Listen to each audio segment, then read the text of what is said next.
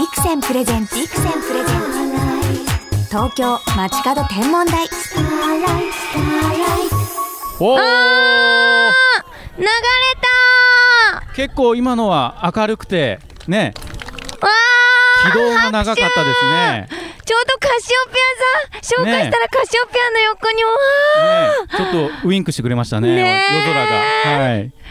うわー、ええ八重山ならではですね。嬉しい篠原智恵がお送りしています。ビクセンプレゼンツ東京街角天文台。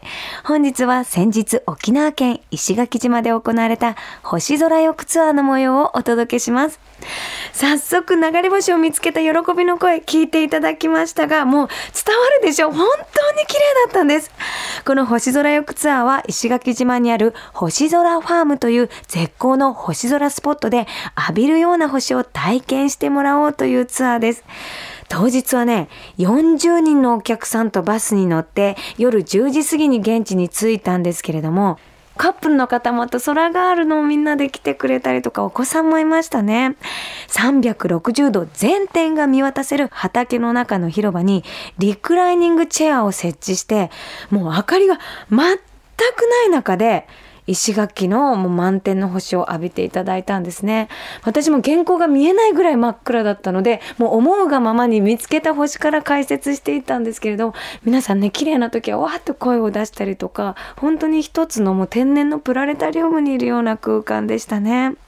篠原は番組にもご登場いただいたことのある星空ツーリズムの上野隆弘さんと一緒に星空解説をさせていただきました。虫の鳴き声とこう牛さんの鳴き声も含めて石垣島の大自然に包まれた星空解説の模様お届けしましょう。わー流れ星、はい。さっき綺麗でしたそうねですね。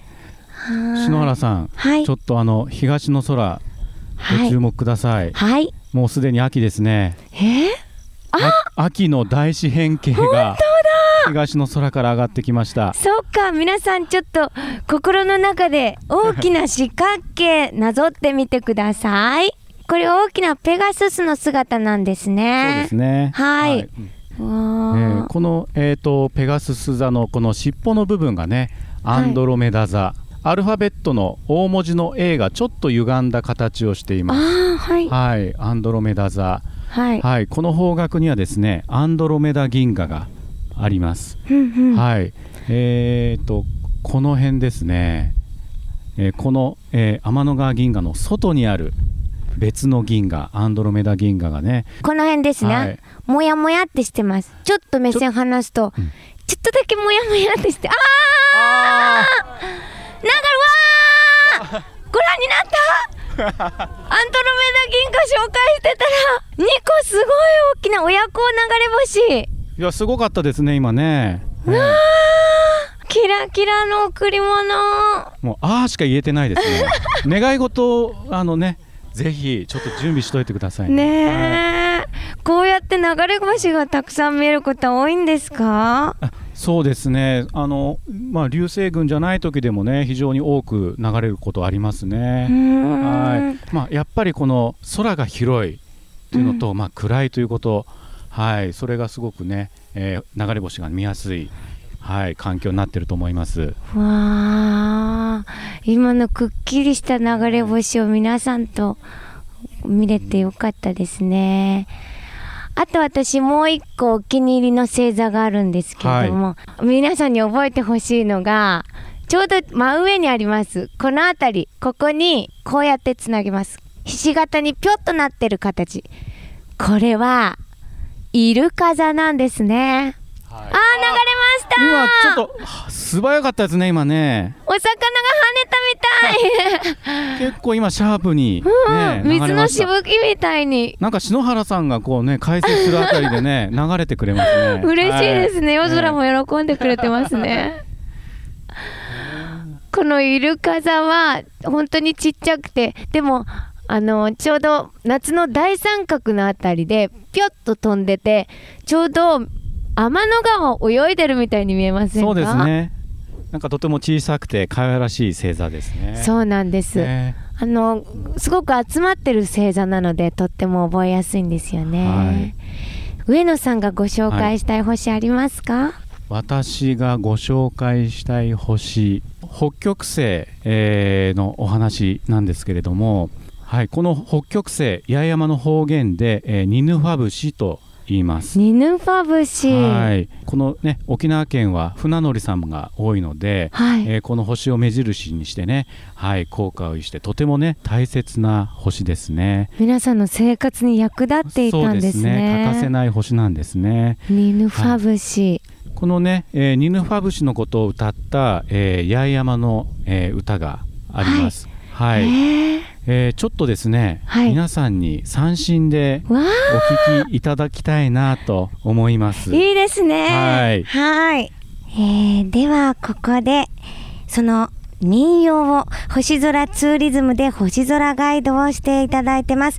あがりすじひでみさんに三振で歌っていただきたいと思います。それでは皆さん、星空を眺めながらお聴きください。ティンサグヌ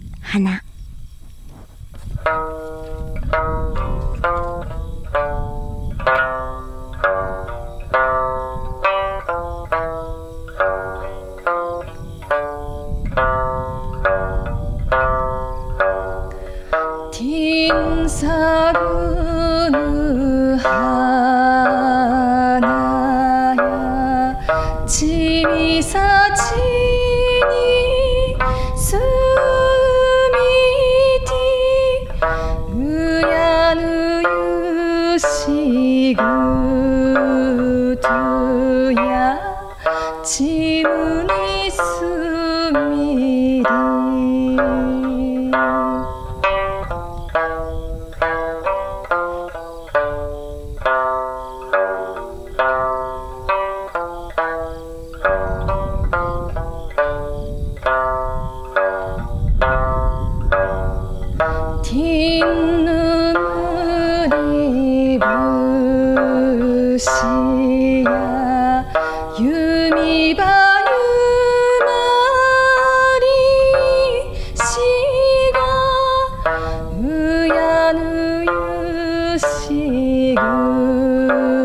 Oh.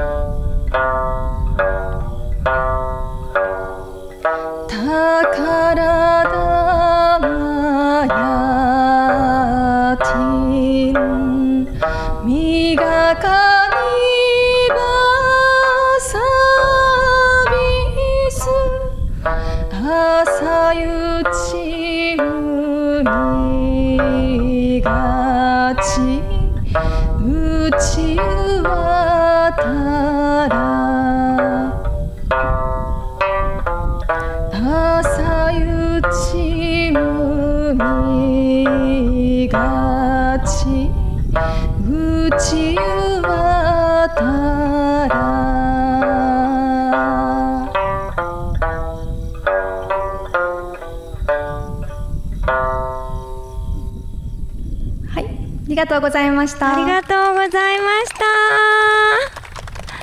た。あがりすじさん、今歌ってらっしゃる時にも大きな流れ星が2つほど流れましたね。本当にこの歌が夜空に届いているんだなっていうような時間でした。はいこの歌はどういう歌なんですか？このティンサグヌ花というのははい。ホウセンカの花で赤い花をしてるんですけども、うん花びらをですね昔の人たちは今でいうマニキュアのように爪に染めて。遊んでいましたうん。てぃんさぐぬ花や ちみさちに すみてぃ 親ぬゆしぐとぅや ちむに すみりこの花びらを爪に染めるように親の言うことも心にとどめておきなさいねって大切にしなさいねっていうふうに歌ってますまたこの歌の中では星のことも歌っていてですねはい皆さん、えーニヌファ節って分かりましたかね？ニヌファってさっき覚えましたね、北極星。はいそうですね。このニヌファ節も登場したんですけどもええ。夜海を渡る船はこのニヌファ節を目当てに走っていて後悔する人たちがニヌファ節を目標に走るように子供も両親のことを目標にして生きていきなさいねっていうふうに歌ってます。は沖縄では、えー昔からですねみんなにこう親しまれている歌になってますありがとうございます。素敵でした。もしかしてそのはい。時に流れ星が流れたのかな？なんてね。星の歌だったらねこう自然にね祈りを捧げるようなね意味もきっとあるでしょうからね。本当に空が喜んでたように思いますの私が今聞いてあの思い出したお話が昔海に囲まれている島国の日本では星は海に住んでいるって言われてたんですって。その証拠にあの夜空に輝く集まっている星スバル。スバルってありますよね、あの星の名前が海の名前に託されているんですけれども昔話で有名な浦島太郎。浦島太郎が亀に連れられて海に入っていきますよね。海に入っていった時に最初に迎え入れてくれたのがスバルのわらべっていう子供たちだったって言われてます。星は海に住んでいるっていう物語がこうして昔話にも語り継がれているっていうことがわかりますよね。今そのティンサグの花聞いたらちょっとそういう話を思い出しました、さあではですねちょっと雲も出てきちゃったんですけれどもここでですね八重山ならではの物語があるということでね上野さんちょっと私お話聞いたんですけれども上野さんはこの物語ご存知でしたか？はい私もですね、えー東京からこちらに移り住んでですね、えーたくさんのね八重山にまつわる星のお話、えー聞いてですねあー日本にもね、えー地域地域によっていろんな星の話がたくさんあるんだなということをねとても、えー実感しました。えーその中でもですね、えーニヌファブシ先ほど歌ったティンサグの花もそうですしあともう一つ、えー八重山にはねとても大事な星があります、えー八重山の方言でムリカブシ、えーこれはね、えースバルのことなんですね。はい。ムリカブシは星が群れているという意味なんですね、えー昔八重山の人たちは、えーこのムリカブシを目当てに、えー農業を営んでいました、えー八重山諸島は、まあ、一年中とても温暖な気候なので季節の変わり目がねとても分かりにくいんですね、えーなので、えー星をカレンダー代わりに使ってこのムリカブシが5尺の角度まで上がってきたら種まきをしようとか。はい、えーあと他にはそのパイガブシが、え2つ、えーケンタウルス座のアルファ星とベータ星のことなんですけれどもこの2つの星パイガブシが、えー真横に2つ並んだら、えー稲刈りをしようとかですね、えー星を見てはい、えー農業を営んでいたんですね。農作業をしていたと。だからとてもこう、八重山の人にとってはですね、えー星っていうのはとても身近な存在生活に欠かせないものなんですね。はい、その無理かぶしにちなんだですね物語があるということで今日はですねちょっと皆様に星砂の花というですねあの昔から伝わる物語がありますのでそちらの方を篠原が皆さんにお届けしたいと思います。星砂の浜。昔々北の空に輝くニヌファブシと南の空のウマヌファブシが結婚し、ウマヌファブシはお腹に星の子を宿しました。でも、天には子供を産む場所がありません。困ったウマヌファブシは天を治める神様に相談しました。すると神様は竹富島の南の海が美しいからそこが一番いいだろうと教えてくださいました。ウマヌファブシは竹富島の南の海に降りていきたくさんの星の子を産みました。ところがこれを見て怒ったのが海を治める竜宮の神様です。私の治める海で勝手に子供を産むとは何事なとカンカンに怒りました。怒った竜宮の神様は海の大蛇を呼びつけ星の子を食べてしまうように命令しました。星の子たちはキラキラと光っているため隠れることができません。大蛇は星の子を一つ残らず食べてしまいました。しばらくして星の子たちが骨になり竹富島の南の浜へ打ち上げられました。それは真っ白で美しい星の形をしていました。この出来事を最初から見ていたのが竹富島の神様です。星の子をかわいそうに思った竹富島の神様はその褒めを集めて航路に入れ星の子たちが天に登れるようにしました。すると一つまた一つと母親のウマヌファ節の周りに星の子が集まりピカピカと光り輝くようになったのです。これが古くから伝わる八重山の物語星妻の花です。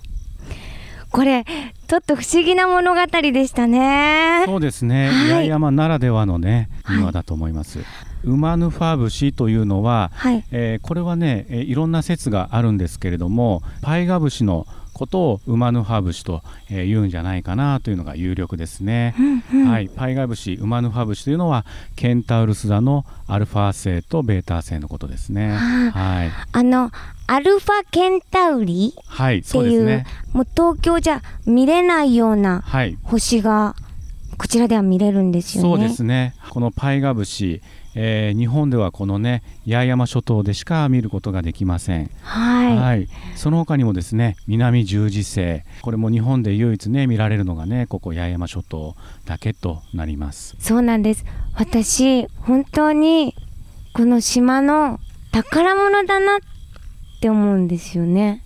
この星たちって。そうですねそして今日石垣天文台にもベラそうですね電波望遠鏡にも足を運んだんですけれど、天文台ですとかもあの高校生たちがみんなでねあのここに必要だっていうことでこう集めて思いを集めて建てたっていうのもすごく聞いてこの島を島のみんなで守ってあげたいなって思ったんですよね。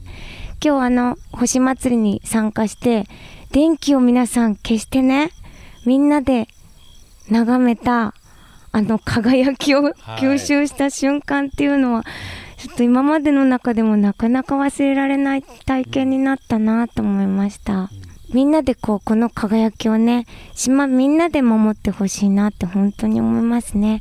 こうやって流れ星を眺める時間も素敵ですね上野さん。そうですね。本当にこう八重山から見る星空っていうのはそういうなんだろうこう島の人が大切にしてきた思いとか、はい。えっとそういったものも感じれる。何かすごく星とか宇宙ってすごく果てしないえーものではあるんですけれどもとても身近にも感じる親しみを感じるような、なんかちょっと不思議なねあの南国ならではの八重山ならではのその、えー感じ方っていうのがあるのかなと僕なんかねすごく思います。はい。はいこういう今先ほど私がお話しした物語みたいなものもね、ぜひ皆さんこう、こういう物語がこのオリジナルで生まれているんだっていうこともね、心に留めながら、あの、繋いでいってほしいなと思っています。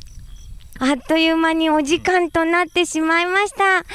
じゃあちょっとお客様にせっかくですからね、お話聞いてみましょうかね。どちらから本日は？埼玉から来ま埼す玉からようこそ。どうしてどうしてバカンスですか？あ結婚記念日です。おめでとうございます。あららら。じゃあ新婚旅行ということですねえー、っと2回目の結婚記念。おめでとうございます。2回も結婚なさっていいじゃないですか。あ違いますね。あそうですね。いやいやいやああのツアーでね。はい素敵ですね。さあ今日の星空ツアーいかがでしたか？すごい感動しました。わあ。すごい綺麗でした。覚えた星ありましたか？イルカ。イルカさん イルカさん今日結婚のね旅ということで思い出できましたか？すごく今日で最終日なんですけどいい思い出になってよかったです。わあありがとうございます。これからもよろしくお願いします。ありがとうございました。ではですねもう一方ぐらい男性の方とかいる？本日はどちらから？えーっとあの市内。しないですね。石垣にお住まいなんですね。普段星じゃご覧になってますか？こんなところでこんなに綺麗なのは初めて見ました。はあ今日覚えた星や印象的だった星ありますか？にニヌファブシ？ニドゥンファブシ。北極星ですね。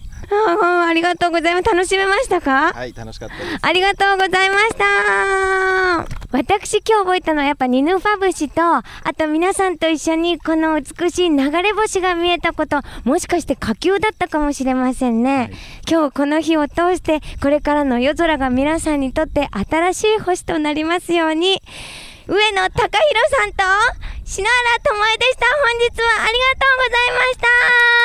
ありがとうございました。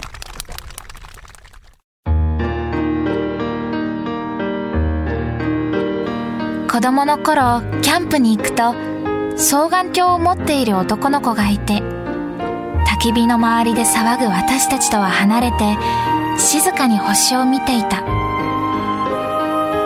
双眼鏡を使うと見えない星が見えるんだ。男の子はそう言って双眼鏡を貸してくれたけどその頃の私は肉眼で見える星と見えない星の区別もつかず双眼鏡のレンズに映る星々の豪華さにただ見とれるだけだった。あの頃と変わらない星空が今私の頭上にある。私はその星の名前を呼ぶことができる星空を眺めよう双眼鏡のビクセンビクセンプレゼンツ東京街角天文台。まもなくお別れです。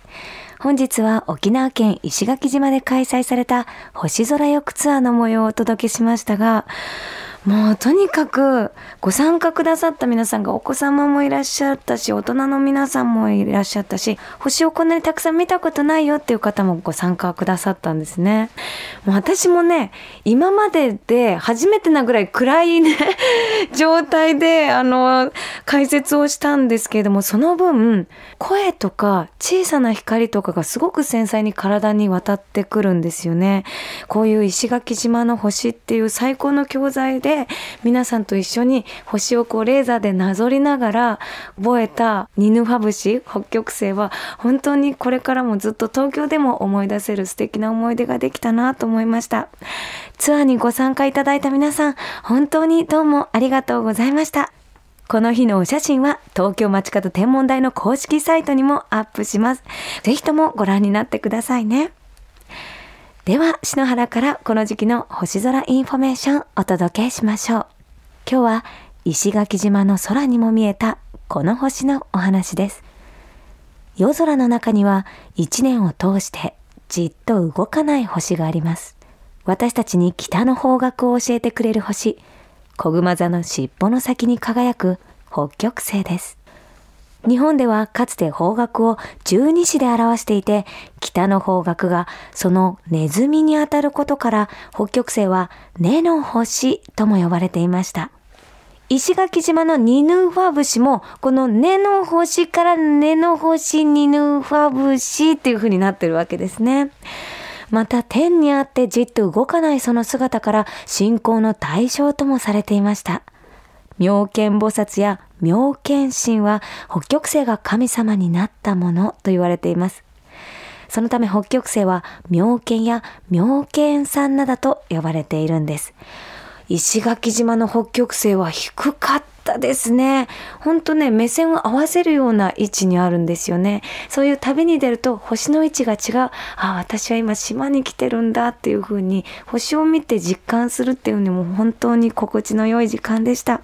ぜひ皆さん、石垣島にはこの南の島の星祭りの期間に足を運んでいただきたいと思います。流れ星、みんなで見ましょうね。それでは素敵な星空ライフをお過ごしください。東京 FM ビクセンプレゼンツ東京街角天文台。ここまでのお相手は篠原智恵でした。また来週のこの時間、星とともにお会いしましょう。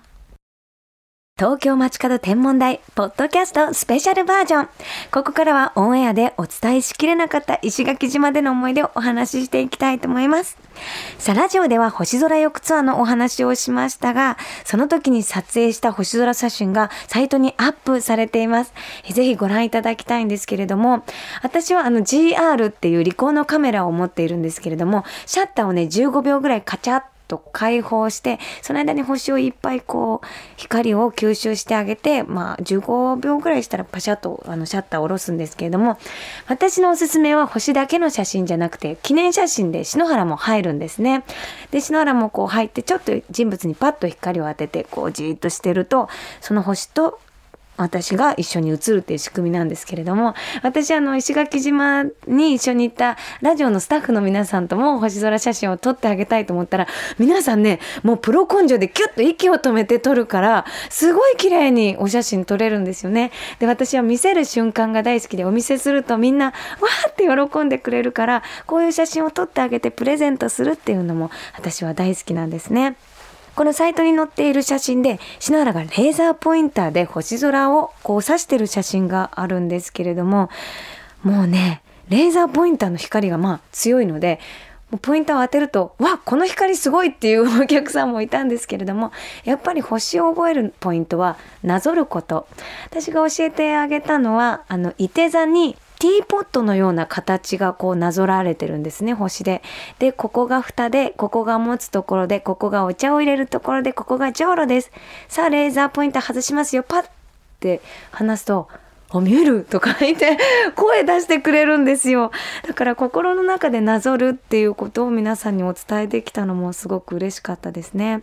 ぜひ星空を眺めるときは夜景モードが入っているカメラそして双眼鏡を持っていくのがおすすめですね。